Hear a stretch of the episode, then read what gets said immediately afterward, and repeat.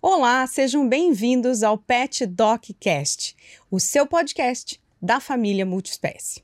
Pessoal, eu sou Patrícia Mosco, médica veterinária, professora e hoje sua host nesse podcast que tem um tema super comum e sempre atual: alterações digestivas.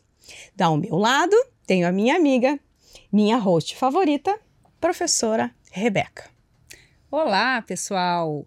Hoje, então, teremos esse episódio super esperado, né, Paty? A gente sabia o quanto era importante esse momento, porque a gente sabe que você é em casa, com certeza já teve um cão ou um gato ou presenciou alguém que tem o quê? Vômito ou Diarreia. diarreia. Ou que apresentou perda de Peso. de peso, perda de apetite, coprofagia, comeu cocô. Isso acontece também. Ui. Isso é normal? Por que, que isso acontece? É patológico? É algo relacionado à doença? A gente está aqui hoje para esclarecer todas essas dúvidas. Bom, deixa eu me apresentar também, né? Claro. Sou a Rebeca Bach, professora médica veterinária, especializada em odontologia veterinária. E nesse nosso caminhar profissional, a gente tem o privilégio, né, Paty, de ter pessoas sensacionais do nosso lado, que são amigos, que são colegas, e a gente tem o prazer de trazê-los aqui dúvida. conosco. Hoje, quem está aqui conosco, então, cumprindo esse papel? Hoje nós temos dois convidados. Exato. Esses dois convidados, eu não tenho a menor dúvida, que vão trazer informações preciosíssimas. E como você falou, né, Rebeca, que coisa gostosa a gente conseguir ter amigos, parceiros, colegas de alta qualidade, para a gente não ter dúvida nenhuma da qualidade da informação que a gente está entregando.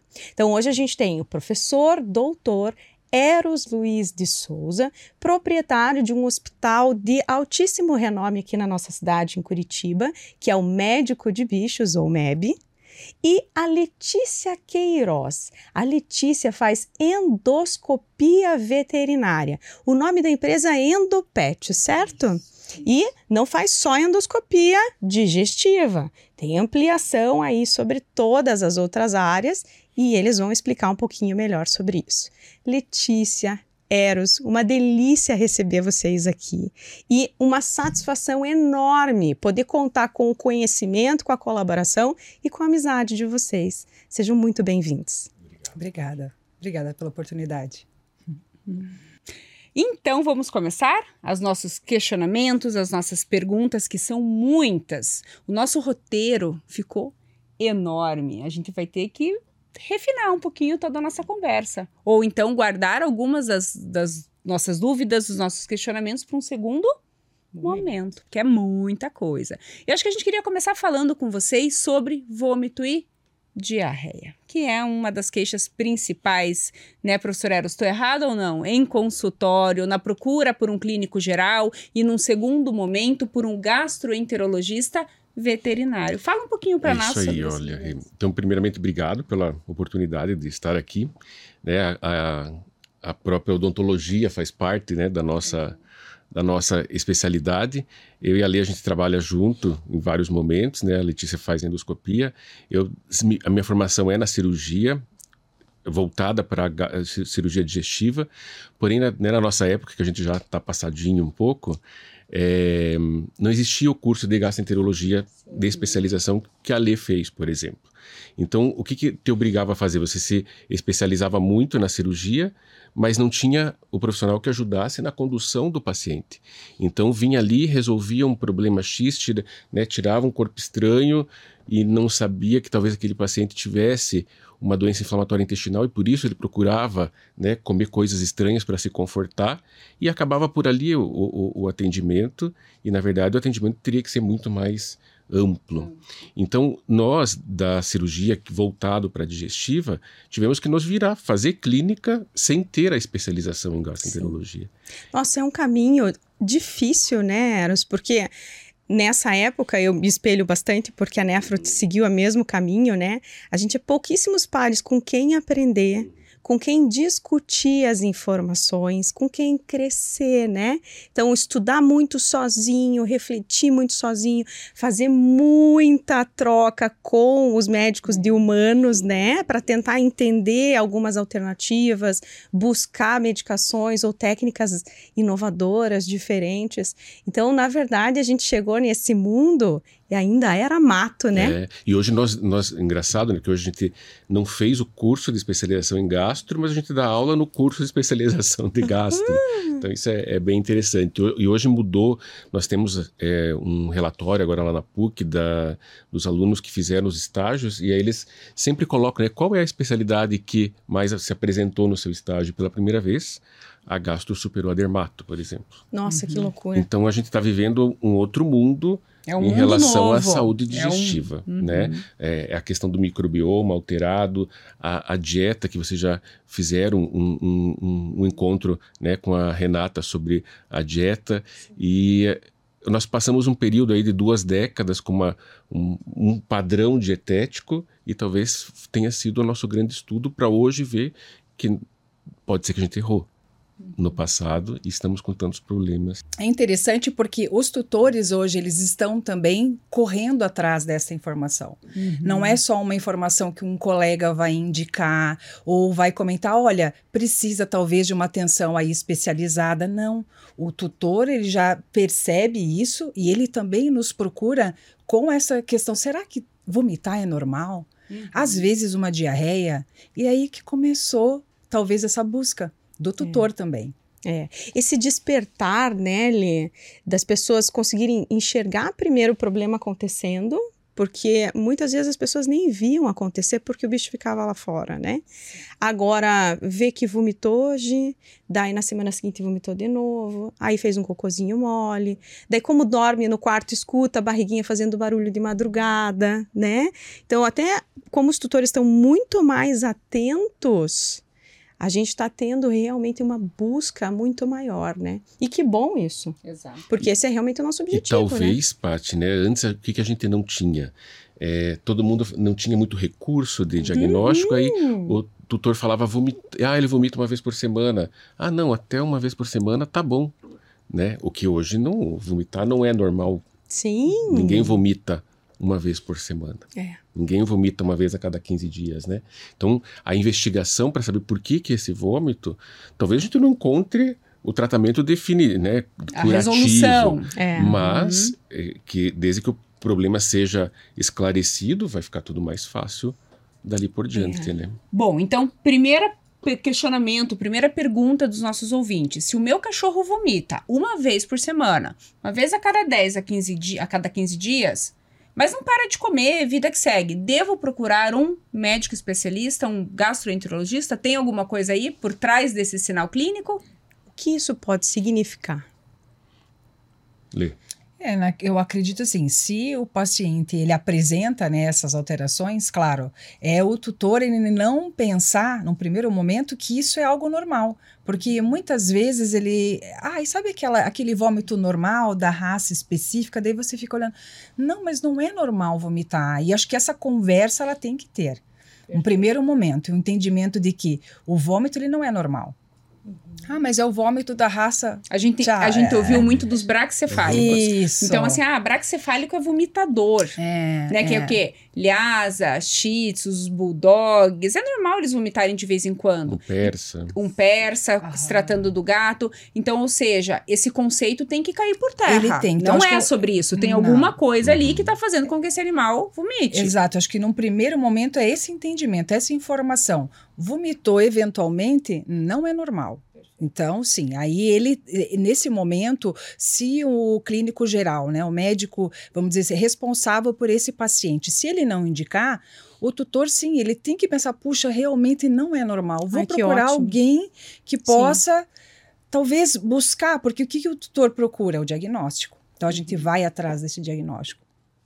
Como o professor comentou, às vezes você pode não encontrar a medida curativa, mas você encontrando um caminho e o tutor entendendo o porquê que o animalzinho dele vomita, Uhum. já é um ponto bem importante. Nossa, muito, né? É. Até para controle dos- das próprias consequências, né? Sim. Desse vômito que persiste, né? Sim. E é não se conformar, sabe, Paty? É não se conformar. Puxa, não é normal, eventualmente. Então, acho que esse é o primeiro ponto, além da gente pensar nas diversos diagnósticos diferenciais que podem aparecer aí, o primeiro ponto é não se conformar de que, ah, é normal eventualmente vomitar. Não, não é normal. De forma mais pontual na rotina de vocês. Eu gosto de per perguntar para um dermatologista o que, que mais. A queixa principal para um dermatologista? Coceira. Uhum. Qual que é a principal doença atrelada à coceira? As alergias alimentares, a dermatite atópica, né? E para vocês, existe um norte do que é mais frequente nesse tem, contexto? Tem, tem sim. É, depois de descartado né, essas doenças de, de outras causas Sim. que não sejam gastroenterológicas, né, principalmente as doenças renais, etc., é, é a doença inflamatória intestinal, né, que a enteropatia crônica é, é o top, Top list, né? list de Aham. qualquer coisa. Então, e é uma doença imunológica, né, imunomediada, ou seja, a- a- tem algo excitando esse, esse, esse sistema para que esse paciente vomite tanto. E aí as pessoas vezes perguntam, ah, mas é enteropatia, né? É É intestino e que causa vômito? Sim, porque ela é uma doença dinâmica. É estômago, se for na porção inicial do intestino, é vômito. Então, para mim, pelo menos, né, esses dias, até, acho que foi um mês retrasado, eu atendi 82 consultas. Dessas 82, foram 60 diagnósticos ou suspeitas de doença inflamatória intestinal. Então, ela é, te- tem algo né, que está acontecendo, que a gente não entende ainda, e que além do diagnóstico, né, que a endoscopia nos traz com mais precisão, mas tem algo que está excitando a doença, sem dúvida nenhuma. Uhum. E essa doença, Eros, essa doença inflamatória intestinal, ela pode também causar diarreia, certo? Sim. Então pode ter Depende- só o vômito, pode ter o vômito e a, e a Uhum. diarreia associados, ou só a diarreia. Ou só diarreia, então a depende. diarreia ou as fezes mais pastosas, não em formato cilíndrico, firme, também é sinal de que algum problema está acontecendo Sim, nesse sim. sistema. Porque como ela é dinâmica, Aham. ela pode acontecer em, em, em toda a parte do tubo digestório, né? Uhum. É, As esofagites ela- podem fazer parte da doença inflamatória intestinal. É que o Uhum. nome Sim, Né, é um nome remete ao amplo, intestino. né? É. Sim. e que Mas as é- pessoas perguntam muito sobre doença é, do intestino irritável, Doença de A a Crohn. síndrome, a doença de Isso. Crohn. Então, todas elas foram caracterizadas no humano, mas com muita semelhança. Nós temos hoje, só que a gente Sim. não tem ela caracterizada. Nós chamamos de enteropatia crônica, doença inflamatória intestinal, Uhum. num conceito um pouco mais antigo, mas que envolve tudo, né? E o exame que vai diagnosticar isso é a endoscopia, né, Uhum. doutora Letícia? Porque você vai fazer a biópsia. Isso, isso. Então, é, Rebeca, a gente precisa, muitas vezes a gente tem a suspeita dessa doença, mas o diagnóstico definitivo, por mais que a gente tenha outros exames complementares que irão nos ajudar, como, por exemplo, os exames de imagem. A ultrassonografia, ela é fundamental, porque ali ela nos dá algumas medidas, porque esses órgãos, eles têm alguns, algumas medidas de referência, assim como os exames hematológicos, que têm os valores de referência, os exames de imagem, ele também nos traz essas referências. O que ocorre é que esse exame de ultrassom, ele vai ali talvez nos informar espessamentos de mucosa, como que talvez a gente observa essa mucosa ali, a sua movimentação, o peristaltismo, se ele está evolutivo ou não. Enfim, tudo isso a gente consegue observar nesse primeiro, nessa primeira etapa de avaliação. Mas, é, e ali vem as suspeitas. Geralmente os imaginologistas, eles, eles colocam ali para nós as suspeitas, né? Além, claro, da manifestação clínica do paciente. Mas, adiante, o que, que a gente precisa fazer? Ter uma biópsia. Porque a biópsia, ela vai nos dar realmente um diagnóstico. O que tem ali nessa mucosa? Será que células inflamatórias, bactéria, às vezes, né, tem ali algumas formações como pólipos e tudo a gente a, a ultrassonografia a gente vê o órgão de fora, né, só ali pela imagem. E a endoscopia você vai ver dentro, né? O próprio nome já diz. Então você vê dentro desses órgãos e consegue não só pela parte, eh, vamos dizer assim, macroscópica do que você está vendo, mas a coleta é a, é a principal que É o vai. fundamental. É bem, bem importante a gente destacar essa informação atenção aqui, né? Pensar e deixar o nosso iluminado em casa é, com o um entendimento bem claro de que o diagnóstico ele vai ser construído, Isso. né? Então ele traz de casa queixa, a gente avalia no corpo, no exame físico, os locais de dor ou de, de alteração. A gente vai para os exames de sangue, para os exames de fezes, para trazer algumas informações. A imagem traz para a gente informações anatômicas e aí a gente coroa o diagnóstico com a causa ou com né, a, a avaliação tecidual, celular, lá na endoscopia. Então não dá para pular etapa, certo? Exatamente. Tem que ser construído, não é assim? E é importante para o tutor, né, Paty, que é, sempre quando se faz a endoscopia, ele sempre vem com aquele resultado assim apegadíssimo, porque ele acha que talvez só aquela a, a, o que a Letícia viu e laudou que é o que interessa e para nós muitas vezes o, o sem o final não vamos chegar em lugar nenhum, tem que ter aquela biópsia.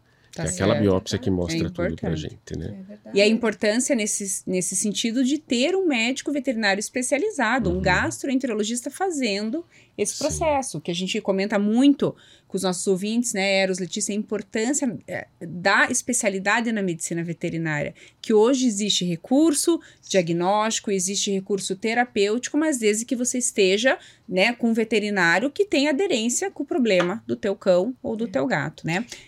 Que tem essa capacidade de juntar as pecinhas é, do quebra-cabeça, né? Exatamente. E gato? Gato vomitador. O que, que a gente escuta muito de gato? O gato vomita bola de pelo. pelo. Será que é só isso? Gato também tem, doutor Eros, doença inflamatória intestinal? É, eu, eu, o gato é o que mais eu acho que me preocupa, assim, porque né, além da espécie ser diferente uhum. em seu comportamento, de, de, em todos os sentidos, mas é, esse negócio que veio da bola de pelo, uhum. às vezes retarda tanto Exato. diagnóstico, porque a pessoa fica, né, o tutor fica tempo com aquilo que foi falado para ele de vomita bola de pelo, vomita bola de pelo e dá pastinha para vomitar bola de pelo. Ah, é normal, né? Exato. Ele se limpa. Normaliza então é também. Normaliza. Né? Normaliza. E hoje, veja só assim, é uma coisa bem grave, né? Hoje é, a gente che chegou ao ponto de um gato, quando vem para nós com vômito, né? Um vômito a partir dos seus sete anos de vida, ah, ele vomita desde os sete anos. Você tem que ter, olha, olha que, que absurdo, a gente vai para um diagnóstico diferencial de linfoma. Direto para um linfoma alimentar, né? câncer, né? Um câncer alimentar. Uhum. Então, a gente, a hora que chega esse paciente, a gente já fica, né? Lógico que não, vai mostrar Sim, isso para o tutor. Mas é uma angústia. Está aqui, de um lado o linfoma e do outro lado a enteropatia crônica. É o que uhum. resta uhum. né? E com muita sorte, o manejo alimentar, talvez a alergia alimentar fosse então, uma das causas. Essa seria a minha próxima pergunta, né? Então, o nosso tutor lá de casa, entendendo que vômito e diarreia não é normal, que é sinal de doença, que o que é mais comum é essa doença inflamatória intestinal, Sim. cujo diagnóstico se faz por intermédio da biópsia, endoscopia, avaliação clínica, ultrassonográfica. E aí, tem como manejar? Tem tratamento? Tem cura essa doença? É, a doença inflamatória intestinal ela é uma doença crônica, imunomediada, então eu sempre falo, né, é, é uma alergia. Uhum, Se você uhum. curou uma alergia, que ótimo, porque não, a, a, gente não vê uma cura. hoje, na verdade, a gente pensaria, né? Então não era alergia, é, né? Exatamente. exatamente. né? Então ela não tem, assim, ela tem um manejo bem feliz, né? Porque você pode passar o extremo, essa crise, e amenizar a crise quando ela acontecer. Isso já é um ganho, né? Já, já é um, um tratamento de sucesso. Espaçar a crise e amenizar a intensidade da crise. Perfeito. E não deixar, por exemplo, principalmente para o gato, a evolução da doença inflamatória intestinal para um linfoma. Porque é o próximo passo. Uhum. Então, é, isso é extremamente importante você já diagnosticar lá no começo e já tentar ao longo da vida manejar esse paciente, né? Porque. E não, e não é difícil de uhum. tratar, né? Tem, hoje a gente tem recursos, mas é um casamento com o tutor, uhum. né? Ele tem que ter uma boa relação com o profissional que assiste, porque do, da, é, se é doença crônica, o tratamento é, é crônico, crônico, a relação será crônica, terão altos e baixos ah. e todo mundo tem que estar. Tá psicologicamente estável. E alinhado nesse propósito. Alinhado. A gente percebe isso muito com a dermatologia também. O pessoal cansa O tutor uhum. cansa, as famílias cansam, porque tem um investimento pessoal, um investimento de tempo, um investimento financeiro. E aí tem esses altos e baixos, troca de profissional. Né? Então é importante, quando, quando a gente falou de dermatite atópica, a gente falou Sim. muito sobre isso, né, Patrícia? Sim. Dessa importância de se ter um, um veterinário especializado em acompanha, no acompanhamento desse animal e também essa, esse entendimento de que é, é algo. A consciência, né? Exatamente, de que é algo crônico, crônico. e que terão os altos e baixos. É, Sim, né? é o controle, né? Exato. É o controle, é talvez o, o tutor ter o entendimento que é uma doença que tem que ter talvez o nosso a nossa função, a nossa missão ali é ter o controle é, para gente também, às vezes, né, falando da minha questão pessoal, muitas vezes eu me sinto frustrada porque você faz diversas tentativas, tenta melhorar. Então, assim, esse, essa abertura de conversar com o tutor sobre isso é importante também.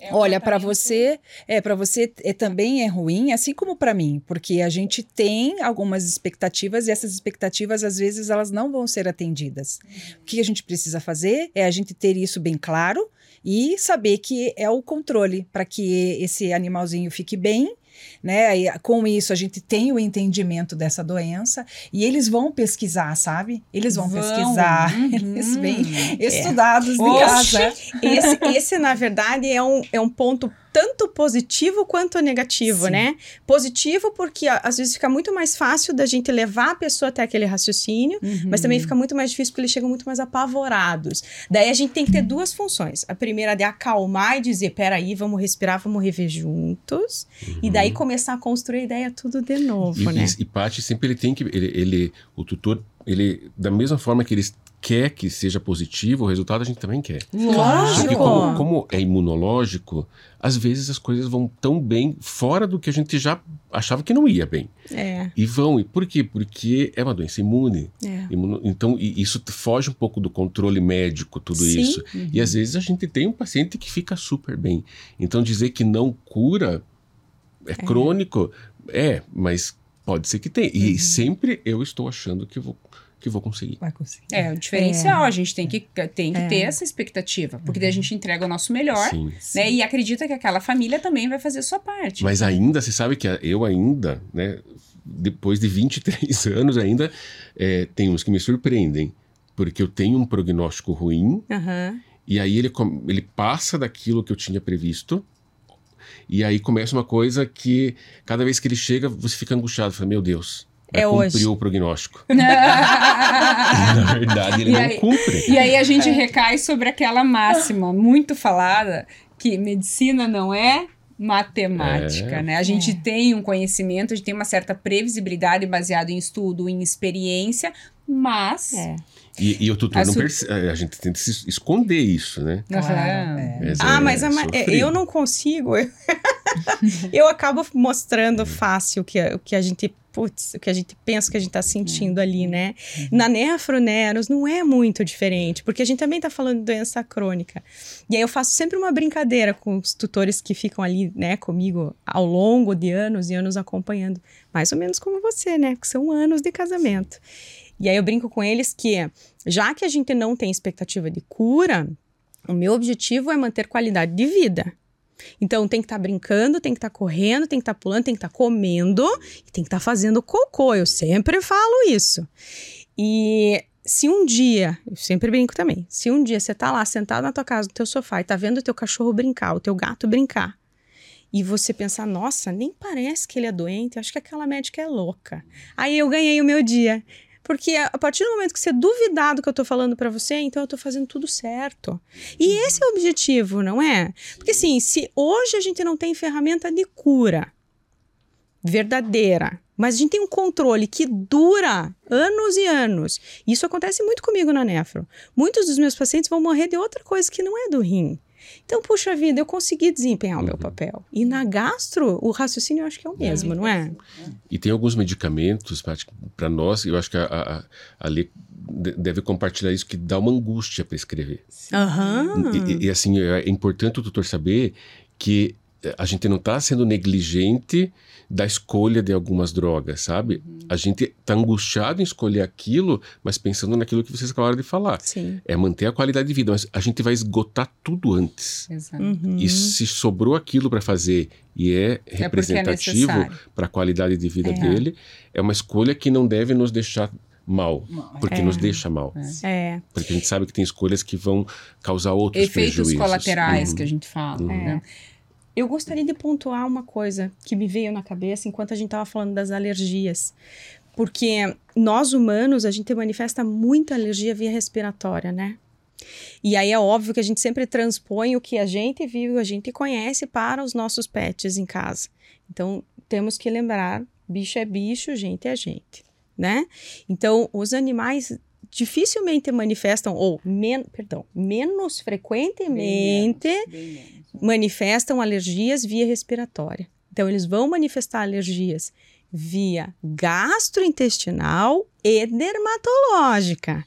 Então, quando chega lá no gastro, o gastro diz alergia, acredite, porque isso é natural das espécies, do cão e do E do gato. E aí isso vem, é, nesse sentido, vem a dieta para apoiar o tratamento desses animais, né, Eros? Então a gente falou com a doutora Renata no nosso episódio, a gente perguntou para ela qual que é a maior procura pelo nutricionista hoje, né, o nutrólogo veterinário, são exatamente os pacientes com doença inflamatória intestinal, com essas doenças alérgicas intestinais. Então isso é uma realidade, né? Esses animais normalmente eles precisam ser submetidos a dietas específicas e essas dietas vão contribuir para melhora do quadro ou até mesmo para a estabilidade dele. Uhum. Ó, uma coisa que a Paty, só aproveitando esse gancho, que para o tutor é importante ele, ele, ele, ele aprender, né? Aprendeu, não, na verdade, só relacionar. Então, o que, que você tem? Você tem um microbioma na pele, que é a tua defesa externa. É um órgão, a pele é um órgão. O que, que você tem na via respiratória? Um tubo dentro de um corpo, que tem um outro microbioma. E o tubo digestivo nada mais é do que começar na boca, acabar no ânus, e é um tubo que passa dentro de um corpo. E com o seu microbioma. Então, a mesma possibilidade que você tem de reagir com os seus receptores para uma alergia, você tem uma po- possibilidade riquíssima dentro do tubo digestivo para fazer isso também. Exatamente. E quem é o maior insulto que, vo- Uhum. que o digestório recebe? A comida. É o que você bota pra dentro, Porque né? aqui tem, eu É. tenho, né, tenho produto químico, tenho Os a alérgenos pulseira, ambientais, os tem alérgenos colar, ambientais. É. né? E lá dentro eu tenho comida. É. Comida é óbvio, né? Alguns produtos químicos que vêm Claro. na- na- nos petiscos que as pessoas dão. sim. E eu, eu, eu, eu, eu odeio dizer que não pode comer, Ai, nem me né? Porque assim, Eu a gente tem pet, a gente sabe que gosta de fazer isso. Uhum. Então, é, quando eu- eu- em momento algum eu vou falar, é proibido tudo, você não vai fazer isso, só vai fazer isso, só vai fazer aquilo. Só vai fazer para aquele que tem que fazer. Uhum. Então, eu sempre digo, eu, eu gostaria muito que seu pet comesse tudo o que ele quisesse, né? E nós vamos testar, inclusive. É o eu- eu ensaio, deixo, né, Eros? ensaio clínico, vai comer. Se não der, a gente vai tirar. Você tem dois, o outro talvez coma tudo. Então, E fique Esse bem, né, entendimento. E fique E bem. fique Ele vai- bem. eles comem a mesma comida. Um está ótimo, o outro, ai, não, não tá sempre 100%. Não são iguais. Uhum. Então é bem isso. Um vai se alimentar e vai ficar super bem, não tem nada. Mas é a mesma comida, por que, que o outro come e não fica? E, e a alimentação natural vem de encontro a isso, né? sim, a Eu, a alimentação gente natural percebe que a alimentação natural muitas vezes é, o tera é a é a terapia terapia. Para a melhora dos pacientes. Porque assim, hoje no doente inflamatório, 70% da terapia é dietética. Sim. Então, assim, a gente tem rações hipoalergênicas e tal, mas às vezes o próprio componente que não seja a proteína que a gente compra Sim, mas tanto. a industrialização. A industrialização é o, o fator. E na alimentação natural é, é possível você deixar monoproteico, monocarboidrato, mono isso, tudo uma coisa só. Que aí você tem possibilidades de testes e saber que, que o paciente é alérgico ou não. É. né? A gente, a gente vive situações, né, Eros, de ouvir histórias de uma até de uma conhecida minha que era tua cliente, que agora tá na Itália, que o cachorro dela só podia comer como carboidrato a batata doce. E vocês descobriram isso através dos ensaios, né, dos testes, que só podia ser a base de batata doce e outros elementos, mas o carboidrato era a batata doce. E em determinado momento tinha que ser o que? A batata orgânica. É, o Era produto isso? orgânico para você diminuir o. É, porque se possibilidade usava a do batata normal, doce, ele reagia. Nossa. Então, Uhum. É o detalhe do detalhe do detalhe. Eu tenho um paciente que come só rã e arroz. Sim. Nossa Senhora. Coelho, arroz, É. né? Uhum. Eu tenho uma paciente de Florianópolis que veio para mim com doença renal, mas estágio 1 de doença renal. Então é aquele, né, que Come- pode nunca evoluir para nada pior, mas o rim é aquele rim cicatrizadinho, né, que sofreu um pouco mais do que deveria para aquele momento. E ela na primeira consulta, na segunda consulta, que achou a mesma coisa. Ah, ela sempre vomita e vomita o arroz inteiro. Quatro, cinco, seis horas depois, o arroz inteiro. Intolerante ao arroz. O que, que foi orientado para ela? Não deu arroz. Que bom. Quando ela veio a segunda vez eh, comigo, a gente na primeira falou tanto de doença renal que eu não consegui orientar ela né, da forma correta com relação ao vômito. No segundo momento, eu disse: procure um gastroenterologista porque isso é um sinal de que ela não é tolerante a isso. Ela pode ter outras intolerâncias que não só o arroz. E não é a doença renal culpada do vômito. Então, isso também acontece bastante, né? As- As pessoas acabam jogando rótulos, É, né? Ela tem isso, então tudo está relacionado a essa doença É. principal. né? A doença renal é culpada de tudo. Opa, peraí, né? Tem mais coisa por trás. Enquanto eu não controlo o intestino, o rim não melhora. Várias vezes, nossos pacientes em comum, né, Eros? O Eros já disse assim: nem venha e não reclame que eu vou passar um corticoide para esse intestino. Eu falei, não vou reclamar, porque enquanto você não fizer esse intestino melhorar, o rim não vai melhorar. Então a gente tem que trabalhar em parceria. É, Eu fiquei bem feliz tá já junto. com essas, essas alternativas, porque daí eu vejo que a creatinina baixou. Eu falei, é verdade o que ela falou, eu posso fazer. É muito engraçado o jeito dela. Nem me venha dizer que eu não posso, porque eu vou prescrever. É bem assim. É, você falou, né, Eros, que às vezes tem medicações que a gente tem, tem que prescrever que geram angústia. E a gente sabe que uma dessas medicações é o corticoide. E a gente fala muito pra vocês aí de casa, falamos no episódio de dermatologia, auto, não é automedicação, né? É. Na verdade, não medique o seu pet sem a orientação de um médico veterinário. Porque esses pacientes alérgicos crônicos, eles melhoram muito com o corticoide, tanto as- muitas vezes o, né, o gastrointestinal como o dermatológico, e a pessoa aprende que aquilo é uma estratégia e ela passa a fazer aleatoriamente em casa do jeito que ela acha que tem que ser. Porque cansa de voltar no veterinário, de fazer acompanhamento crônico. Então, muito cuidado, né? Corticoide é muito bem-vindo, sim, em muitos casos, mas desde que haja uma assistência, um acompanhamento do veterinário, principalmente relacionado aos efeitos colaterais. Feliz do corticoide é barato. É, barato, É, né, Eros? é. É. o barato e que resolve. Né, e que depois a gente vai colher, né? Se não for de- manejado de forma adequada, a gente pode colher efeitos colaterais gravíssimos, né? E é importante também, nesse momento, a gente explicar para o tutor que também tem esses efeitos colaterais, né? Porque muitas vezes ele não espera. Então, ele também não vai entender que às vezes aquele paciente ele vai ficar na busca de alimento, vai beber muita água. Então, isso é importante a gente preparar ele para esse passo, porque faz também parte do tratamento que ele entenda o, vamos dizer assim, o curso É dessa- a previsibilidade, né, Lê? Ter É. essa previsibilidade para aquela família, para aquele tutor é bem importante. Porque às vezes ele não entende. Por um lado, às vezes fica muito feliz, porque também os pacientes que têm doença inflamatória intestinal, né, professor, eles não comem bem. Uhum. Aí o tutor fica muito feliz porque ele diz, ele tá comendo, ou ela tá comendo. Eles ficam super felizes. Uhum. Só que a gente sabe que quando isso co- começa de uma certa forma passar um pouco do. Dá conta? a gente diz, opa.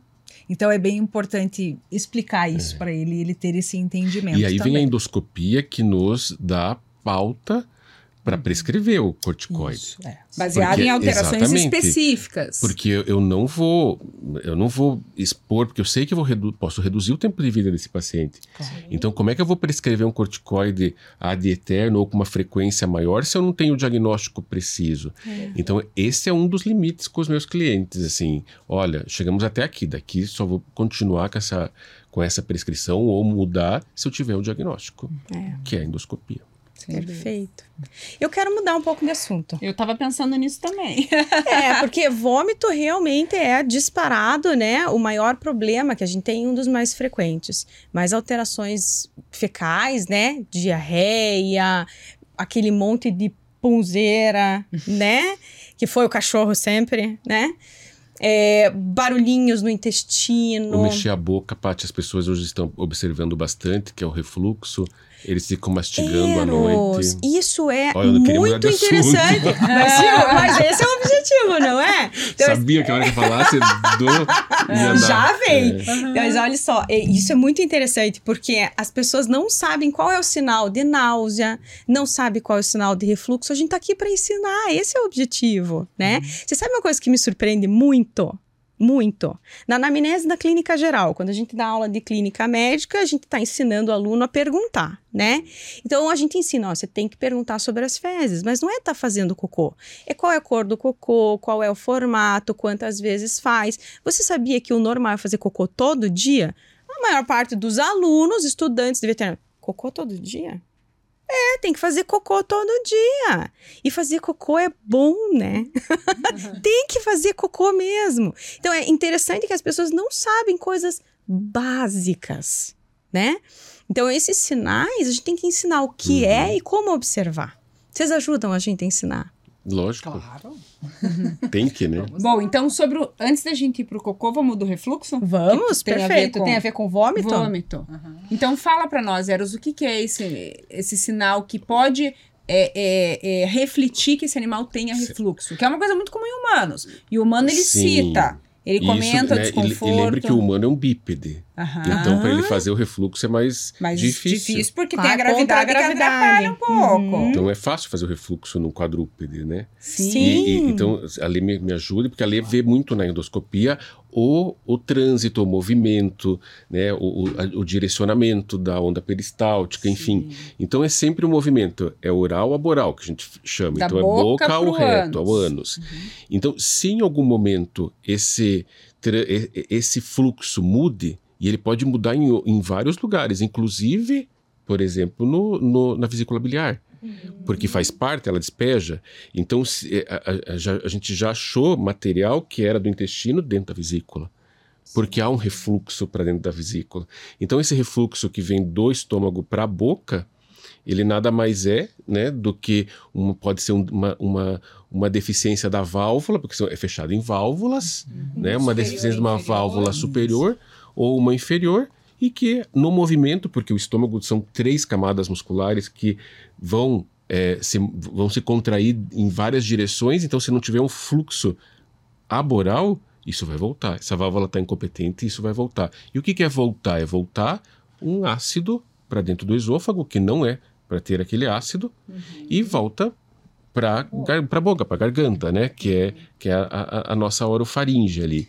E, o- E aí uma- queima. Eu vou aproveitar, professor, bem nesse momento que você está falando, uma coisa bem interessante que na endoscopia a gente observa, esse paciente que o professor está relatando do refluxo, a primeira coisa que a gente vai avaliar são as amígdalas. É. Esse paciente, ele tem uma tonsilite, às vezes, bilateral, unilateral. Aí você fala, mas esse, esse paciente, qual é o histórico, né?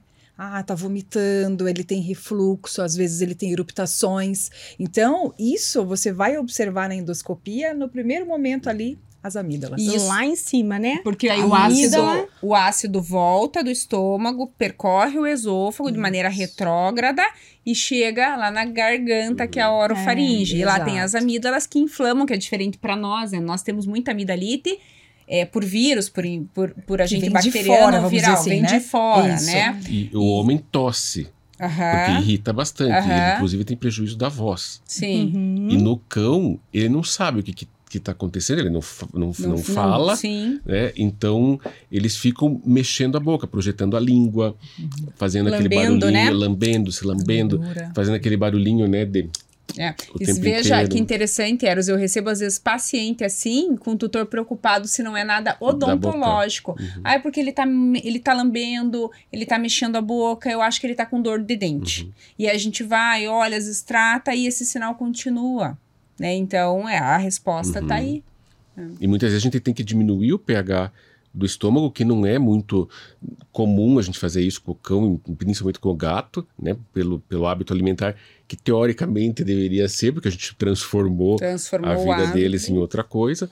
E, e aí, às vezes, eles estão dependentes de, de, de controladores de pH o tempo todo. Uhum, que é o exemplo, o omeprazol, o É, o pantoprazol. omeprazol a gente já, na- é, Já. é bem importante também isso, eu acho que para o tutor, É na gastro, informar. a gente, é. a gente não usa muito omeprazol mais, né? Uhum. Muito menos os outros, o esomeprazol, lanzoprazol, os prazóis em geral. Uhum. A gente sempre tenta respeitar um pouco mais a, a, a fisiologia digestiva, e Uhum. entregando alguns antiácidos mais pobres, mas mais eficientes para eles. Perfeito. Uhum. Aí, de novo, a importância do especialista. Exatamente. Uhum. E Então, sobre acho que do refluxo é isso, Do né? refluxo é isso, Tá. né? E das fezes, então? Aquilo que eu digo para os alunos é verdade, né? Cocô tem que ser todo dia, certo? Nossa, fale Mas que depois eu quero uma contar uma vez só? paciente de ontem. É muito, Duas, é três, muito quantas importante. vezes? Sim, e muitas vezes, é claro, tem o hábito, às vezes, do, do animalzinho, que ele come, e logo depois que ele come, ele vai né, ter ali o momento da, das suas necessidades. Então, ele também tem muito isso do, do, esti do, do estilo do, do animal. Mas, claro, as fezes, elas têm que ser diárias, não só para os animais, como para a gente também. A gente também, né, eu acho que as mulheres sofrem mais do que os homens, mas isso é algo que não só para eles, como para nós, fisiologicamente, é super importante. E claro, essas fezes é importante observar qual é o formato, a coloração, se tem presença de muco ou não, que às vezes é aquela geleia que o tutor comenta com a gente, ah, às vezes vem uma geleinha, né? Ou às vezes alguns pingos, uns gotejamentos dessa geleinha. Então, vai uma descrição das fezes que é ali para gente, acho que é o ponto mais importante, porque muitas vezes as fezes elas vão dizer para gente a localização das alterações. Então, as fezes que são muito líquidas, volumosas, em grande volume, podem nos sugestionar que o problema esteja na parte alta do intestino. Fezes que são poucos, né, pouca é, quantidade e uma frequência muito maior, como por exemplo, ah, faz três, quatro fezes assim, muito pertinho uma da outra em pequenas quantidades, pode também nos sugestionar a questão da doença do intestino grosso. E, claro, a presença de sangue vivo, a presença de muco também, tudo isso vai nos dizer: essas fezes são de intestino delgado ou intestino grosso? Uhum. Ou dos dois? Uhum. O sangue. O sangue pode aparecer de formas diferentes, não é? Pode. O sangue vivo, todo mundo sabe identificar. Mas o sangue nem sempre vem vermelhinho do jeito que a gente está acostumado a ver. Como é que o sangue pode vir se apresentar nas fezes, indicando que existe um problema maior? Porque sangue sempre é ulceração, né, gente? Abriu assusta, uma né, lesão Assusta e tá sangue. A sangrando. mucosa intestinal, a parte interna do intestino tá irritada, tá com lesão, tá com ferida. Sim. Né? Essa ferida a gente chama lá dentro de úlcera, não é? Claro. Então, quando tem sangramento, tem úlcera. Então, Sim. é preocupante, não é? E como é que vem esse sangue diferentão? Às vezes vem uma, umas fezes que o tutor pode correlacionar e essa, ah, ele está fazendo um cocô escuro, Uhum. um cocô meio preto. Aí eu digo preto como? Cor de asfalto, eles comentam. Isso. Então, muitas vezes, isso é o que vai nos. Puxa, esse problema não está na parte ali baixa, e sim na parte alta. Por quê? Porque esse sangue, né, esse sangramento, ele pode ser digerido naquela parte alta. Né, do intestino, e claro, quando vai defecar, essas fezes vão estar escurecidas, elas não vão ser avermelhadas com aquele sangue vivo. Então, a descrição ela é muito importante. Né? E no exame clínico, isso também é algo bem importante que eu sempre falo com os tutores. Paciente está defecando com sangue, faz parte do exame clínico o toque retal. Então é algo que eles também aos poucos, como o termômetro, a gente vê às vezes, né, que eles se sentem mal, mas faz parte, porque às vezes aquele sangramento vivo, ele pode num exame clínico a gente talvez entender da onde está vindo esse problema também. Uhum. né? Então, isso, a- as fezes eu acho que ela é um ponto assim bem importante na consulta, porque ali também diz muito do nosso paciente. É. Perfeito. Como que está esse paciente? E quando que a gente faz exame de fezes? O tempo todo. Isso que eu ia É. falar. Não é? Sabe que eu, Quanto é, mais, eu fiz, essa, eu fiz essa pergunta de propósito, porque esses dias até tiraram sarro da minha cara.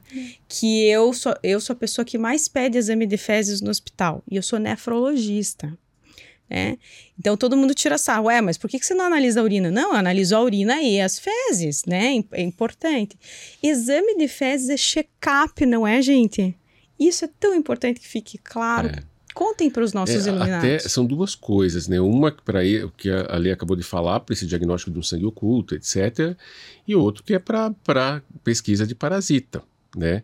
A gente não faz uso de, de antiparasitários e vermífugos aleatoriamente. né? Então, ainda mais no doente inflamatório intestinal.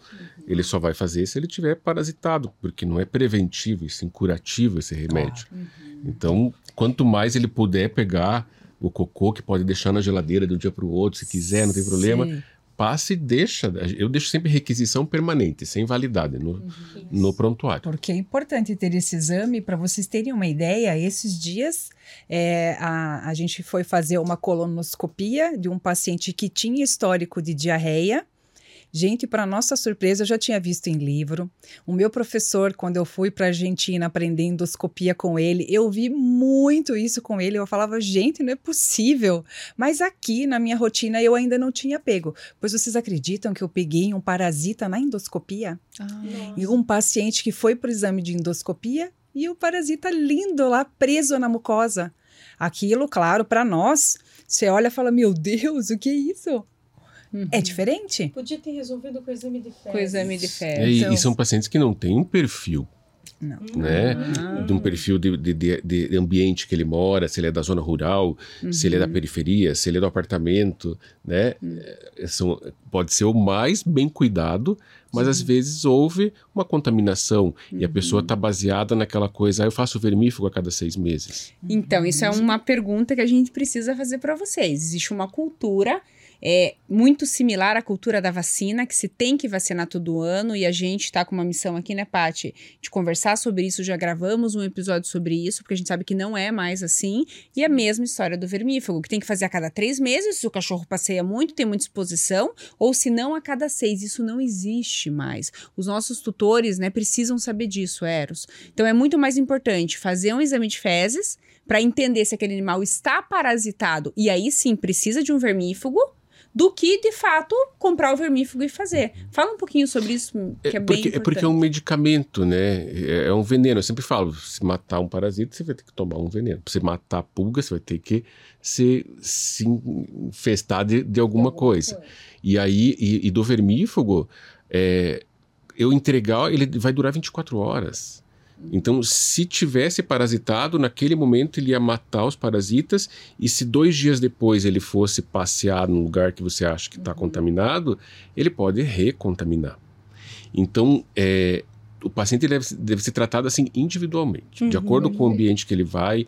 Então, eu, por exemplo, eu tenho, eu tenho paciente que mora em apartamento, mas passa todo final de semana no Aras. Uhum. E aí ela come os cascos dos cavalos que, que largam, que os cavalos, que o cara vai lá raspar o casco e deixa os pedaços, e ela vive com parasita. Uhum. Mas porque é o ambiente que ela vai. Então essa eu não tenho muita escolha. Aham. Eu faço ela tomar mensalmente. Tá. É, o, o- o é, vermífugo. mas é o estilo de vida é o dela, estilo, né? e eu quero que ela continue porque ela é muito feliz. Uhum. É a personalização. Você está personalizando a estratégia de tratamento de parasita para aquele Uhum. animal. E não vou, não vou boicotá-la de pedir para não ir nesse lugar. Sim. Lógico, vai, vai, gosta, porque ela-. A- a- o, o, o resultado do enriquecimento ambiental dela é muito maior Uhum. do que tudo isso. Sim. E outros que não há necessidade alguma. Não há Uhum. necessidade alguma. É, e eu acho que nesse contexto de parasita, a gente precisa falar da giardia, que também é outro parasita frequente e que também é muito super diagnosticado. Então, Uhum. o cachorro vem com fezes com muco, ah, é giardia. Já tá aqui a prescrição, É. E nos prejudica muito essa prescrição, então. né? Fala um Muito. pouquinho sobre isso. É comum giardia mesmo? É, qualquer é, é, é, fezes com muco é sinal de giardia? Tem que vacinar? Existe uma vacina aí que falam que trata giardia, combate giardia, previne giardia e que a gente sabe que no consenso É. não é contemplada, não é considerada como vacina. Ainda bem que a gente já que tem um, um- um con- consenso. Ainda Pois. bem. Não Mas é somos difícil, nós que hein? estamos falando. Oh, né, mas é sobre difícil. isso. Então, a, a- a gente. Você sabe que é uma coisa até contraditória. A gente não faz a vacina. Então, por exemplo, lá no hospital, né, é, nós somos, acho que, o maior número de gastro da cidade dentro daquele hospital. E tem vacina de giardia lá dentro. Por quê? Porque tem creche que exige a vacina. E aí é uma eterna briga, porque eu até eu faço cartas, faço recomendações que não há, que eu me responsabilizo, que não há necessidade, etc. Porque hoje, por exemplo, um cão na fase que ele está com a diarreia, se ele tiver com giardia, não é a fase que ele está contaminando todo mundo. O pior é aquele assintomático. Exato. Então a creche erra nesse ponto, porque ela tem os assintomáticos liberando giardia e, e, e, e ela quer que faça a vacina. Então, se a vacina funcionasse, ela Não- tornaria Não assintomático. existia, Sim. exatamente. E a creche também exige a vacinação anual É. das outras enfermidades, com a vacina polivalente, que já não é um pré-requisito. Né? Então, a gente tem que tentar realmente eh, eh, sensibilizar essas pessoas. É uma mudança cultural. Porque esses animais muitas vezes acabam recebendo vacina de giardia e as vacinas polivalentes desnecessariamente, só porque, ainda mais essa época, a galera vai viajar, Sim, a agora. creche está exigindo, e se eu não fizer o que eles estão exigindo, eu não consigo É. E vocês hospedar o meu perceberam animal. que hoje faz parte do nosso da nossa anamnese, assim, a primeira coisa que vai na creche. Uhum. Isso não existia, né? É verdade. Exato. Há pouco tempo. Hoje é igual você vai na escola ou não vai. Vai na creche, porque daí a gente já tem uma outra abordagem Uhum. de tudo isso. E as, essas as creches boas, elas, elas também se incomodam com isso e às vezes elas vêm nos procurar. Uhum. E daí eu esclareço, olha, né, se for o meu paciente, não precisa. Vocês não cobrem, senão ele vai ter que sair de lá. Exato. E a gente não tem nenhum vínculo com nenhuma creche, mas a gente acaba criando por conta deste De- movimento É isso. da vacina. Uhum. E pode ser giardia, um- um- uma diarreia, Pode. Pode. Só que você tem testes hoje para isso, para te dar subsídio. E não no primeiro momento você fazer né, o, flagil, que todo, vamos falar, Exato, o metronidazol de cara, porque a gente tem estudos hoje né, nos- nas melhores universidades de estudo de gastroenterologia dizendo que o metronidazol é um dos grandes promotores de desbiose. Sim. O omeprazol é um grande promotor de desbiose. A desbiose, pessoal, só para Ah, é. vocês entenderem aí de casa, é quando há uma mudança no perfil das bactérias daquele sistema. Então, estamos falando do intestino, né, do sistema gastrointestinal. Se você usa um antibiótico, se você usa medicamentos que podem interferir no perfil bacteriano saudável, né, daquele sistema, isso vai prejudicar os pacientes. Uhum. E às vezes incitando os quadros de diarreia, É. de inflamação, de. E, e- e assim, para o tutor ter ideia, né, uma dose de um antibiótico pode mudar toda a flora intestinal. E que ela leva um bastante tempo, né, professor? Anos. A Pra Pra vida. ser recuperada. Exato. E aí, pode ser que duas, três semanas depois venha o efeito rebote disso. Uhum. E aí começa aquele transtorno, sendo que a gente, não sei se está na pauta de vocês, né? A gente fala sobre o transplante fecal. Uhum. Porque às vezes é o, é o, única, o único recurso para você entregar para o paciente uma microbiota de outro, uma flora intestinal de outro, Saudáveis. saudável, porque a dele já era. Por quê? Porque alguém tacou um antibiótico sem precisar, Uhum. colocou um omeprazol sem precisar, deu uma dose de antibiótico somente. E daí virou um ciclo, porque daí uma coisa que era, às vezes, ali, talvez, vamos pensar, uma parasitose ou uma hipersensibilidade alimentar. Uhum. Daqui a pouco as coisas estão se misturando, porque foram tantas medicações, Uhum. tantas coisas que hoje o paciente tem uma série de coisas. Então é um ciclo, começa a É. virar um ciclo que você fala, opa, E esses micro-organismos, né, eles são elementos genéticos. Então, a mudança dele pode ser uma mudança no gene dele. E aí, o paciente pode se começar, o intestino dele ser alérgico àquele micro-organismo. Aí nós estamos perdidos, porque aí a situação foge muito do controle, porque você tem um mundo de micro-organismos lá dentro e você tentando fazer com que o paciente não seja alérgico ao seu próprio, próprio mundo. mundo. É. Você Isso é- veja, é né. Paty, que privilégio que nós temos com esse canal, com esse nosso podcast, levar para os tutores, para os nossos ouvintes, as informações relacionadas a é, uso racional de antibióticos, que a gente vai ter um episódio sobre isso, mas a gente já em vários momentos A gente trouxe vem pensando, vem né? pensando. Então, usar antibiótico de maneira aleatória, sem uma fundamentação, e a gente vê que muitos colegas, muitos veterinários fazem isso de forma muito frequente. O uso de vermífugo, o uso de vacinas também de forma exagerada. Então, você que está em casa, fica ligado quando o teu animal passar por um atendimento.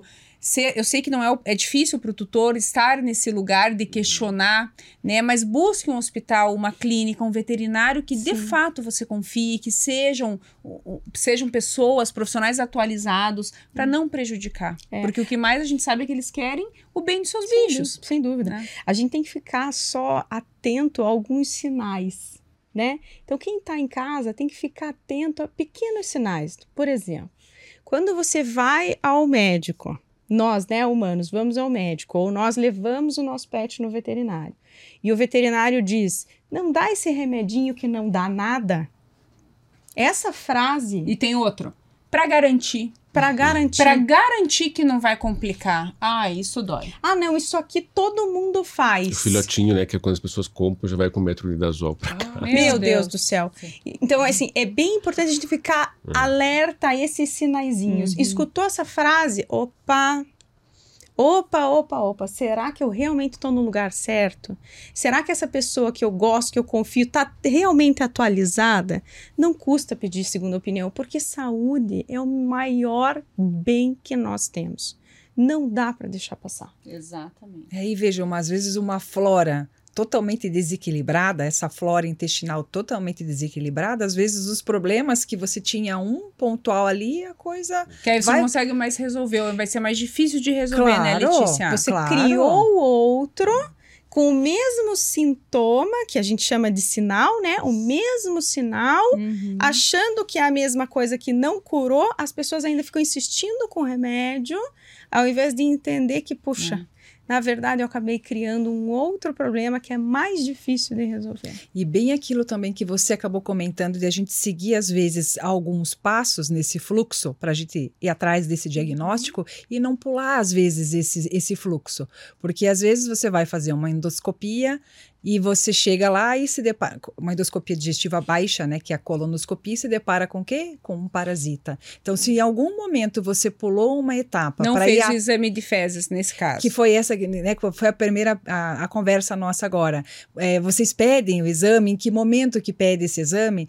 Faz parte do diagnóstico. Então, se você pula essa etapa, você pode se deparar e ter a surpresa de, no momento de fazer um exame, você encontrar ali um parasita que poderia ter sido de uma outra forma diagnosticado e não por um exame de imagem, né? Tratado sem a necessidade de fazer uma sedação para um Claro. exame que é um exame delicado, que é endoscopia. O não é um exame preparo- difícil, né, Lê? Não. É, A, a gente tem que desmistificar um pouco isso. Isso. Não é a dificuldade do exame, mas é um exame que necessita de um preparo muito maior para ser feito. É, né? Então ele tem um preparo, ele é muito parecido com o exame né, que os humanos fazem. O tempo, ele é um exame né, é relativamente rápido. Seguro, anestesia super Sim. segura. Fazendo então anestesia com profissionais qualificados, com equipamentos né, de ponta. É aí que a gente vai ter essa segurança. O, o, o tutor ele sempre me pergunta: tem risco? Sim, como a gente que vai no dentista, às vezes tem risco de alguma alteração, acontecer alguma complicação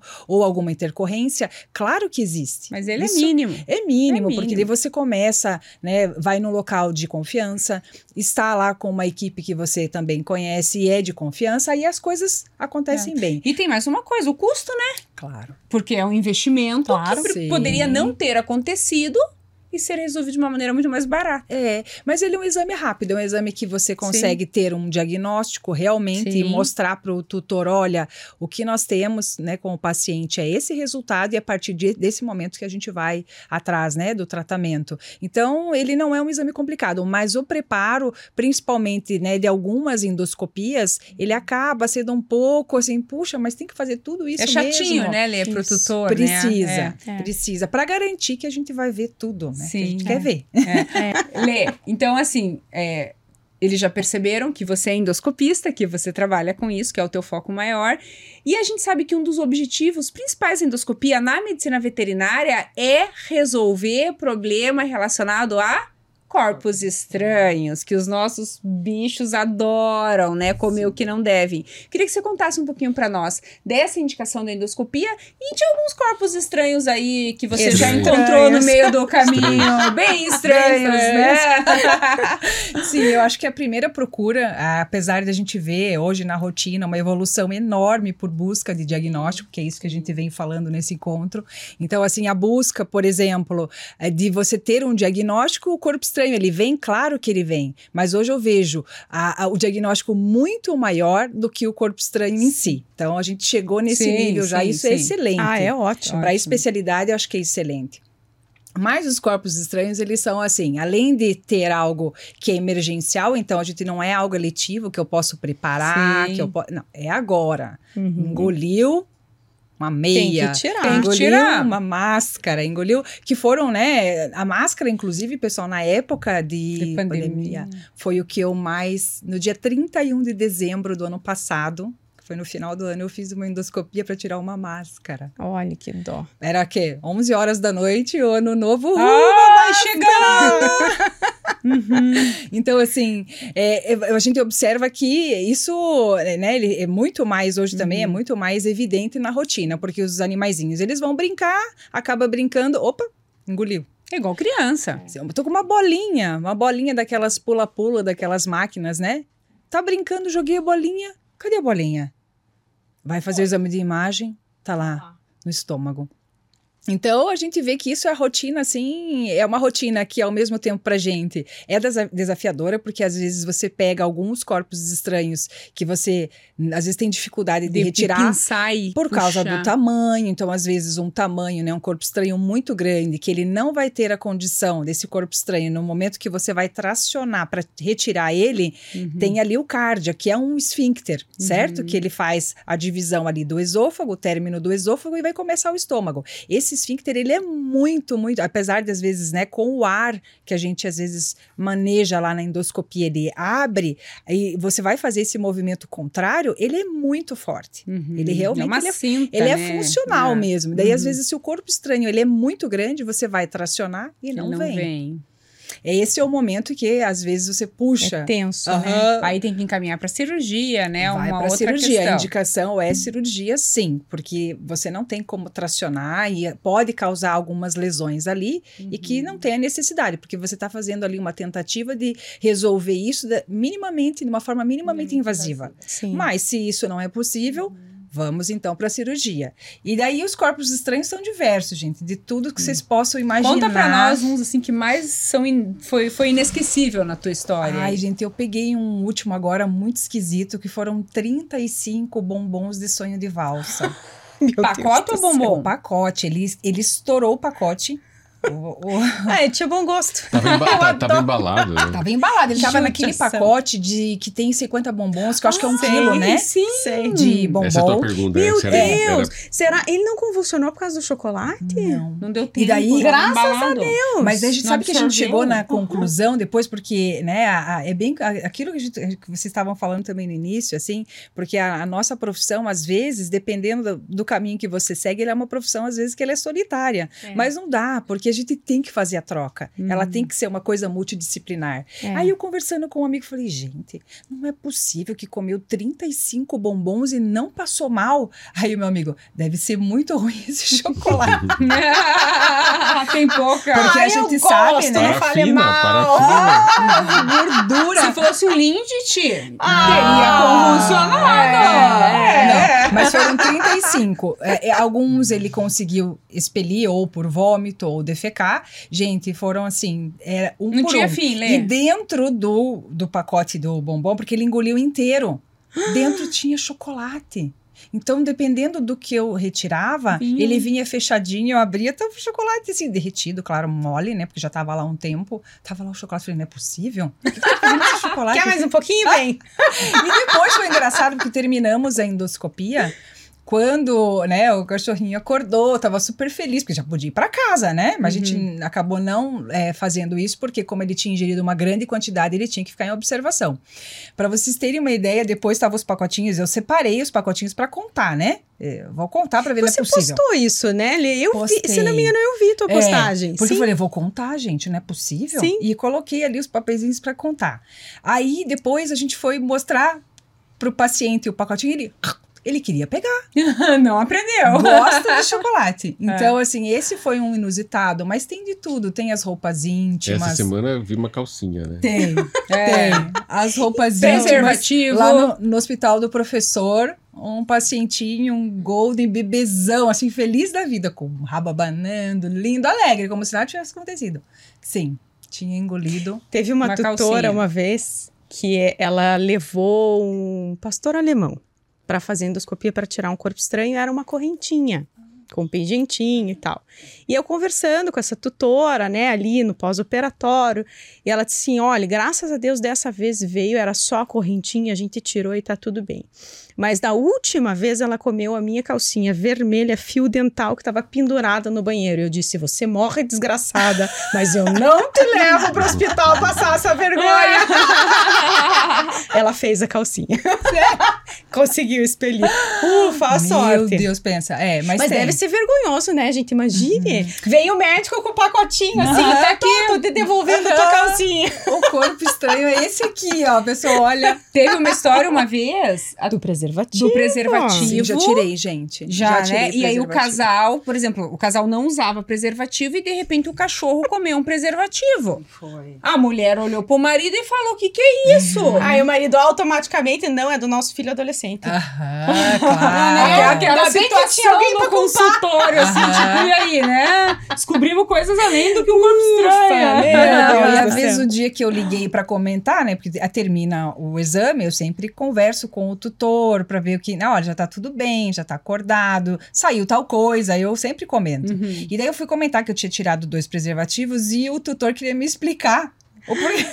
Eu falei, então, não precisa, tá tudo certo. Ah, você não me deve satisfação. Tá tudo certo, tá resolvido, já tá acordado, tá ótimo, já pode ir pra casa. não, não precisa me explicar o que aconteceu. É, eu no passado eu fazia endoscopia, né, graças a Deus que hoje tem a Letícia e outros para fazer, mas eu, eu- eu encontrei uma vez, eu entrei com o endoscópio e me dei de cara assim na tela da- do monitor com o Batman. Sabe quando todo Pô, mundo essa é faz aqui assim? era Bate-Caverna e eu não sabia. E era uma bolinha, né? De brinquedo, e, só que a hora que, que eu- a primeira coisa que focou foi o Batman na tela.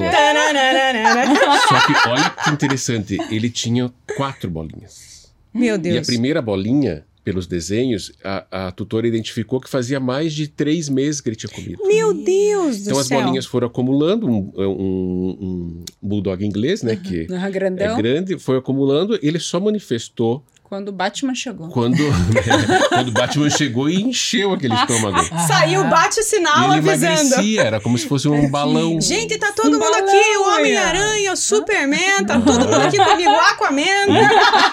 E emagreceu. Viu? Ele emagreceu ponto porque tava cheio bom. de, de, bola. Será que eu tô com umas bolinhas aqui dentro? Né? Eu, vou, eu vou começar a engolir bolinha agora. Olha, não vou me ensinar isso, né, gente? Esse foi. o- E outro foi de uma chave. É, que tinha aquelas chaves, é, uma chave que aperta o botão e sai a chave, aquela chave canivete que chamam, na Copa, sei lá qual Copa do passado lá. Os caras estavam assistindo, aí foi um amigo na casa do outro, aí a hora que tava no intervalo do jogo, jogou a chave pro amigo buscar, sei lá, uma cerveja, alguma coisa, ele só voou e pegou a chave. Aí eles foram pro hospital, e aí eles ficaram assistindo ao- a- o segundo tempo, No hospital. porque o amigo só queria- conseguiria ir embora com a chave. Meu Tiramos a Deus. chave, Mas saiu de cara. da aqui. chave os, saem os dois, com a chave, com o cachorro. Todo com- mundo feliz. O- a Copa. E funcionou a chave depois? Ah, funciona, né? Que Sim, beleza, fone de né? ouvido. Já tirei fone de ouvido, o fone, o tutor apertava e tocava dentro da barriguinha. Ah, Sim! Aham. Gente do céu, que doideira. Comem de tudo, gente. comem de tudo, né, Leia? Tudo. Isso é um alerta, né? É. um alerta pro pessoal aí de casa. Muito cuidado com objetos, porque eles colocam na boca e engolem mesmo. A gente nem acredita como que eles conseguiram deglutir Não, e- determinados e casa objetos. com criança, sinal Isso de alerta, Uhum. vigilância duplicada, A minha triplicada. cachorra tem a, a cestinha de brinquedos dela. Eu canso de pegar ela no espaço de brinquedos, principalmente da minha, da minha filha menor, né? Que tem brinquedinhos menores. Ela tá olhando. Olha- é, é- é muito bonitinha a cena de ver. Ela está observando os brinquedos da Maitê para ver se tem alguma coisa interessante para ela pegar. Porque já aconteceu, óbvio, de ter algum brinquedinho menor ali, ela pegar e se mandar. E sai correndo. Então, é, Aham. acontece mesmo. Com a, no- com a minha nunca aconteceu, porque a gente tá ali vigilante. Mas é Sim. bem, bem possível. É, e outra coisa que é importante, talvez a gente destacar, não façam igual eu fiz. Eu sou tatu demais. Quando você grita pro bicho, largue isso, aí aquele abocanha e engole para você não pegar. Eu já fiz isso com o Bono. Quem já assiste a gente sabe quem- que o Bono foi um mastife de 100 quilos que eu tive. E o Bono fez isso com um passarinho. Então ele tava com o passarinho na boca, as asinhas de fora, assim, né? Batendo as asinhas. E eu gritei lá de longe: Bono, larga isso! E quando eu saí correndo, ele simplesmente fez assim. Um engoliu o passarinho. passarinho inteiro. Então, pensa que amadora, gente. Eu sou veterinária, eu fiz essa M, né? Então, assim, tentar se policiar, né? Porque No ímpeto, No eles ímpeto, vão engolir, né? Vão, para não pegar. é. É, Exatamente. aquele é meu, né? É. Meu. Exatamente. Eu preciso fazer a última pergunta, gente, por favor, Então me faça. deixem. Doutor Eros, a maior curiosidade do Doutor Google. Que a gente já viu uma das palavras mais Exatamente. pesquisadas no Doutor Google. Hum. Talha quem diga, né? Coprofagia. Ah, misericórdia. Comer com Achei que íamos fugir dessa pergunta. A pergunta que não quero calar. O meu cachorro come. Pois é. Gente, é que, é que não tem uma resposta assim, porque senão acho que quem, quem conseguir entregar um medicamento para coprofagia vai ficar milionário. Porque é um. Tem muito. Tem muito. E tem raças assim que são mais.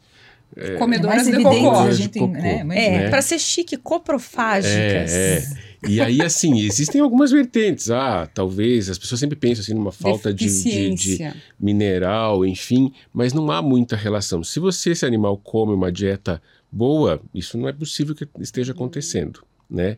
E quando eles comem a primeira vez, eles se interessam muito por aquilo. Por quê? Porque geralmente é uma dieta industrializada que Não muda muito. não muda, é, é, é, é, não é o já saiu do normal para ele, né? Aquilo Uhum. e ele e aí começa por hábito comer. É muito mais comportamental, É então, mais do comportamental. que necessidade, do que problema, né? Exatamente. Então, Tá. assim, já conseguimos diminuir muito em alguns pacientes que com passeios.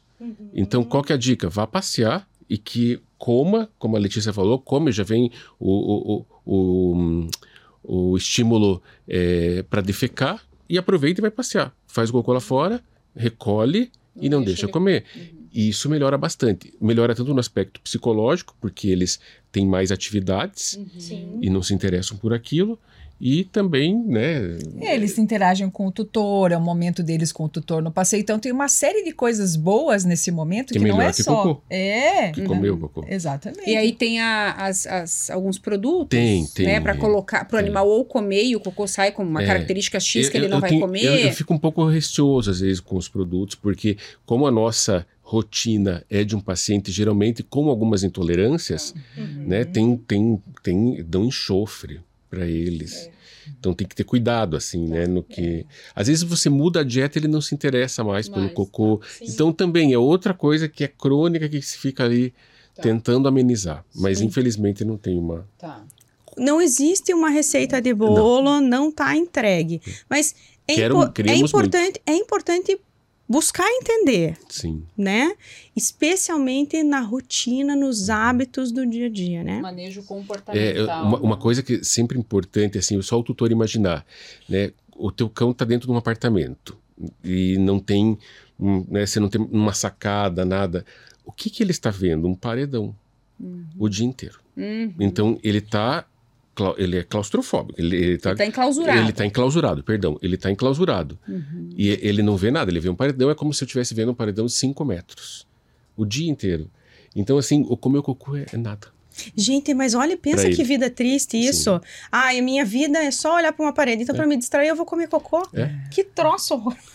Porque assim. imagina, né? É só nos imaginarmos dentro de um ambiente fechado O dia o todo, dia todo. Você só- esperando o tutor Você chegar. só vai matutar o que você vai fazer. É. Como o gato que acha buraquinho minúsculo, por quê? Porque ele fica vendo isso o dia inteiro. que ele fica Exato. programando o dia inteiro. algo diferente É muito mais distrair. sobre comportamento, enriquecimento ambiental, mudança, né, Sim. de atitude. Perfeito. É, é. Eu lembrei de só de mais uma coisa. A tal da comer mato e comer grama. Ah, sim. Ai, meu cachorro tá comendo graminha ou tá comendo mato? Ele tá enjoado? Normalmente sim, procede isso. Pode ser, né? Pode. Pode ser. É, né? Pode, pode ser que sim. E às vezes o tutor também ele relata: ah, ele gosta de comer um matinho, é normal É. lá comer um matinho. Mas Não Não, é. Não é, porque ele tem uma dificuldade de digerir esse. É, exato. É que não ele, pega, são. ele pega essa celulose e ele não vai conseguir quebrar. Uhum. Não vai. Ele não é uma vaca, Não, né? então Não. ele vai, ele vai usar, as, como a Letícia falou, não é normal. Às vezes é um paciente que come uma dieta pobre em fibra Uhum. e ele quer fazer isso. Outro quer vomitar, porque ele sabe que é indigesto aquilo, ele vai vomitar. Né? Agora, porque, por exemplo, a ração, a gente quer que os, as- o que, que a gente fez com a ração? A gente colocou, quer que eles façam um cocô sequinho, fácil de você limpar. Esse pouco Então, cheiro.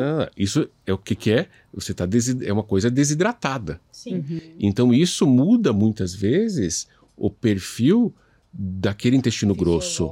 Ele não, ele, ele não, não sabe. Então, o que, que o paciente faz? Ele acha um recurso. Então, que- a mesma pergunta que vocês fizeram antes, ah, quantas vezes defeca ou não? Depende de tudo, depende da idade dele, depende dieta. da dieta, principalmente, se ele não tem algum problema Motor. articular, Uhum. né, esquelético, Sim, sim. que às vezes eles chegam lá, né, para consulta com constipação, você vai ver, É não tem dor. cabeça de fêmur. Não consegue É. fazer Não posição. consegue entrar né? na posição dele, Porque- acaba retendo e evitando É menos é vezes. importante isso. você pensar assim que a gente, para defecar, você senta e a gravidade te ajuda. Você contrai o abdômen, né? Você contrai o abdômen, aumenta teu peristaltismo e, e, a, e, a, e, a, e a gravidade te ajuda. Faz a parte dela. Eles, como quadrúpedes, eles vão ter que girar aquela pelve, gi- colocar os joelhos Inflexão. em flexão e se segurar para não cair. Sim. Então, se tiver esqueleto ruim, né, que Não alguma comorbidade. Um joelho doente, uma articulação Em doente. coluna, final de coluna. e aí vai ficar essas fezes dentro do intestino grosso, e o que, que o intestino grosso faz? Só desidrata, desidrata, Vira desidrata. pedra. É. E Daí aí- prejudica a defecação. Sim. Perfeito. Sim, sim.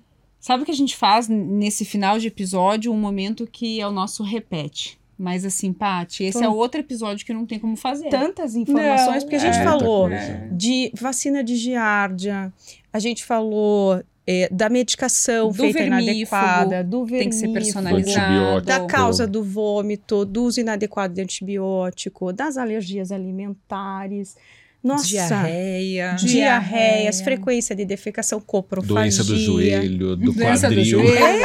Ou seja, esse episódio ele precisa ser assistido de novo todo ele. É verdade. Gente, sem palavras para agradecer, delícia de conversa, extremamente esclarecedora, informações importantes, mas vou comentar com vocês, já ficou com gosto de quero mais. Eu acho que vocês vão ter que voltar. Exatamente. A gente pra volta, né, voltar pra- professor? com, um, o- o- com a pauta, porque senão a gente vai ficar falando o tempo inteiro. Ah, mas é, mas aqui a gente tá, a gente tá aqui É para pra ensinar isso. mesmo, É né? para isso que ensinar, é gente sobre informação de qualidade, né? E vocês são pessoas que conseguem trazer isso para nós e melhorar e contribuir para que o Pet Doc aí seja um canal de informação é, segura. Esse é o nosso objetivo. Eu e a Patrícia queremos que quem esteja aqui trazendo informação é, é- é- na verdade, é fonte de informação confiável. Então, muito obrigada. Eu sei que a agenda de vocês é atoladíssima e vocês arrumaram um tempinho na agenda, tanto Eros como a Letícia, para estar aqui conosco. Então, é um privilégio ter tido esse momento de conversa com vocês e uma oportunidade, né, Eros, de nós nos reencontrarmos, porque a Lê eu cruzo num dos hospitais que a gente trabalha, né, Lê? Sim. Agora, o Eros, a gente trabalhou junto uma boa parte ali, né, Eros, da nossa carreira e hoje a gente não consegue, só quando eu preciso pedir socorro. Semana passada eu pedi socorro. Não, vocês pedindo não tem como negar nunca. Não, né? com certeza Olha, pode. que moral, hein? Pode Uh. contar com a gente, que a gente vai estar aqui. Vai dar um jeito, vai fechar a agenda. que bom. Eros, fala pra nós. Se o tutor que tá lá em casa quer consultar com você, quer passar por uma avaliação por um gastroenterologista, aonde te encontra? A- a- Eu atendo lá no hospital do- no MEB, lá no nosso, né? E lá na PUC a gente tem um atendimento, mas não é direto comigo, são com os residentes. E no MEB tem o Instagram dele, que a pessoa pode pegar o contato ali, faz agenda consulta pelo WhatsApp, enfim. Ótimo. Letícia, e você? Como que os tutores podem falar com você, agendar uma consulta, trocar uma ideia, encontrar um pouquinho mais sobre o teu trabalho? Bom, primeiro, né, a Indopet, então segue a gente lá na Indopet. Lá também tem as nossas formas de contatar a equipe. É, a gente faz um trabalho móvel, então a gente fica em diversos locais ao mesmo tempo. Um sonho um dia de estar num local único, mas a gente roda aí Curitiba, região metropolitana, enfim, então é, é muito tranquilo para nos encontrar porque a gente pode estar em qualquer hospital, qualquer clínica que tenha uma estrutura, né, que a gente possa fazer aí um, um bom exame e realizar também consultas de gastroenterologia clínica. Perfeito. Maravilha. Muito obrigada, queridos. Nós que agradecemos. Obrigada. Pessoal, gostou desse episódio? Curte, comenta, compartilha. Você ainda não assinou o canal do YouTube e não ativou o sininho? Tá esperando o quê? Ativa o sininho, vai receber informação de que toda quarta-feira, às 19 horas, a gente tem um episódio novo para vocês. Rebeca, o que a gente não falou no começo desse episódio é que esse episódio inaugura a nossa segunda, temporada. Pet Exato. Doc se perpetuando e com nosso grande objetivo de levar informação para você que é tutor, pai, mãe de pet e que ama seus animais e quer vê-los mais felizes e mais saudáveis. Exatamente. E se você tem alguma dúvida sobre o tema ou alguma história para nos contar de corpo estranho aí, diferentões que foram encontrados é, nos seus animais, conta lá para nós, escreve no direct, vai ser uma alegria para nós poder saber um pouquinho de você e do seu pet. Esperamos vocês então na próxima quarta-feira às 19 horas no nosso canal do YouTube. Tchau, tchau. Tchau, pessoal.